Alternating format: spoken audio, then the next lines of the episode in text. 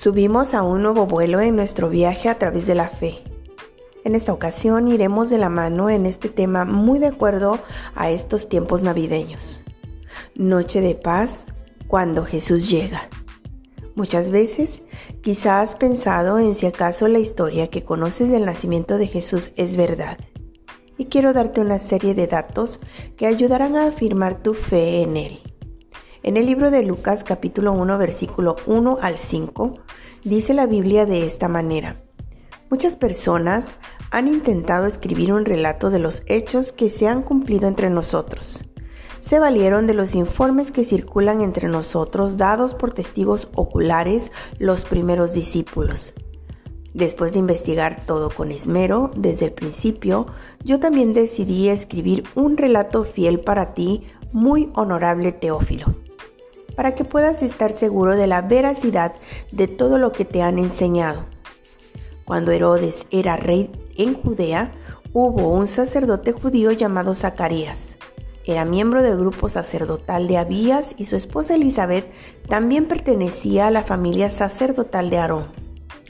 Lucas, en el capítulo 1, cita al gobernante de esa época en una región de Judea llamado Herodes I o también conocido como Herodes el Grande, del cual muchos historiadores, queridos amigos, han plasmado datos acerca de este gobierno, el cual algunos califican como que fue un gobierno muy exitoso, pero también algunos lo califican como un gobierno caracterizado por ser tirano. En este apartado se refiere como destinatario también a un hombre llamado Teófilo, y este nombre significa amigo de Dios. De acuerdo a cómo Lucas se refiere a esta persona, da a entender que es una persona destacada en su época.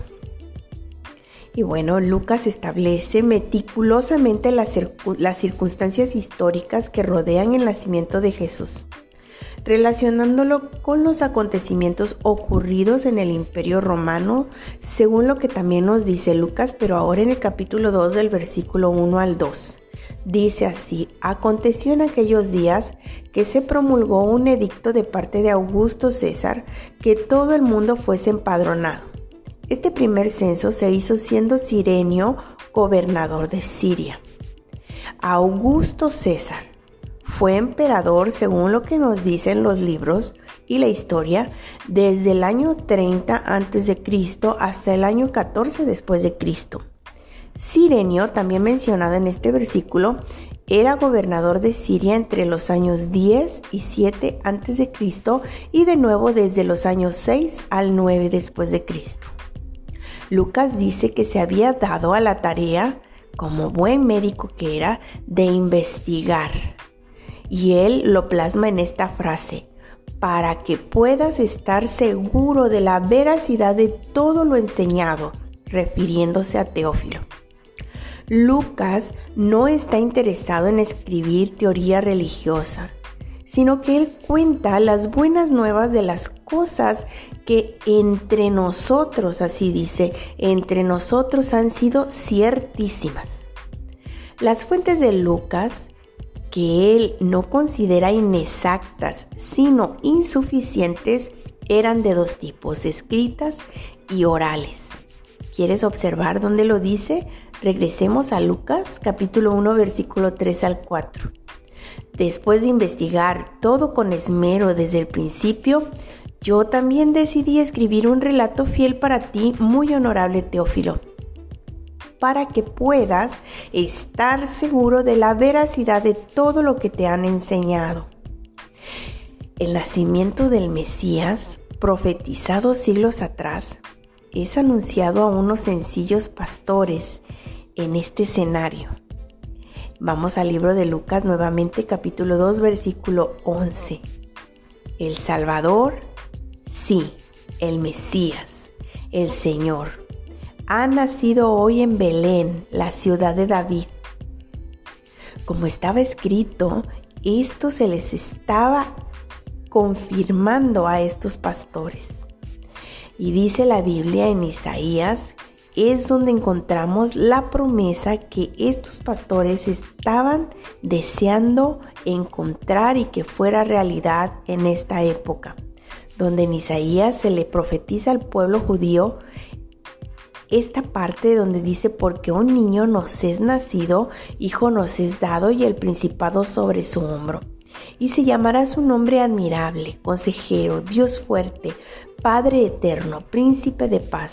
Lo dilatado de su imperio y la paz no tendrán límite sobre el trono de David y sobre su reino, disponiéndolo y confirmándolo en juicio y en justicia desde ahora y para siempre. El celo de Jehová de los ejércitos hará esto. Jesús creció y caminó por este mundo como todos los seres humanos y enfocado en el plan perfecto del Padre. Jesús vino a este mundo con un propósito y este propósito era traer salvación y vida abundante para todos aquellos que creyéramos en su nombre. Jesús se encontró en una fiesta de bodas y convirtió una tragedia en alegría. Él llegó al lugar donde habitaba la familia de Lázaro, que estaba triste y acongojada porque él había muerto, y convirtió ese funeral en una tarde llena de alegría. Fue donde estaba esa mujer samaritana en el pozo y se llevó toda su triste y vacía vida, trayéndole paz y satisfacción total a su ser. Jesús está presente ahora mismo él vino a este mundo para hacerse real en nuestras vidas. Los hechos históricos lo respaldan. Si nosotros nos damos a la tarea de investigar, encontraremos que todo lo que se dice de Él ha sido una verdad completa. Jesús es real y vive ahora en medio de nosotros a través de su Espíritu Santo, así como Él lo dijo y lo afirmó en Juan 14. Yo le pediré al Padre y Él les dará otro abogado defensor o consolador. Y entonces Jesús asciende a los cielos y el mundo conoce lo que es tener su presencia no solo alrededor nuestro, sino dentro de nosotros. En Mateo 28 Jesús dice, enseñen a los nuevos discípulos a obedecer todos los mandatos que les he dado. Y tengan por seguro esto, que estoy con ustedes siempre hasta el fin de los tiempos. Jesús se hace presente a través del Espíritu Santo. Jesús está aquí. Jesús nos dio un regalo. En Isaías, donde les acabo de leer, menciona que uno de sus nombres, o como nosotros podemos ubicarlo, es que Él es príncipe de paz. Jesús donde llega, llega toda esa paz junto con Él. En Juan 14, 27 dijo, les dejo un regalo paz en la mente y en el corazón. Y la paz que yo doy es un regalo que el mundo no puede dar. Así que no se angustien ni tengan miedo.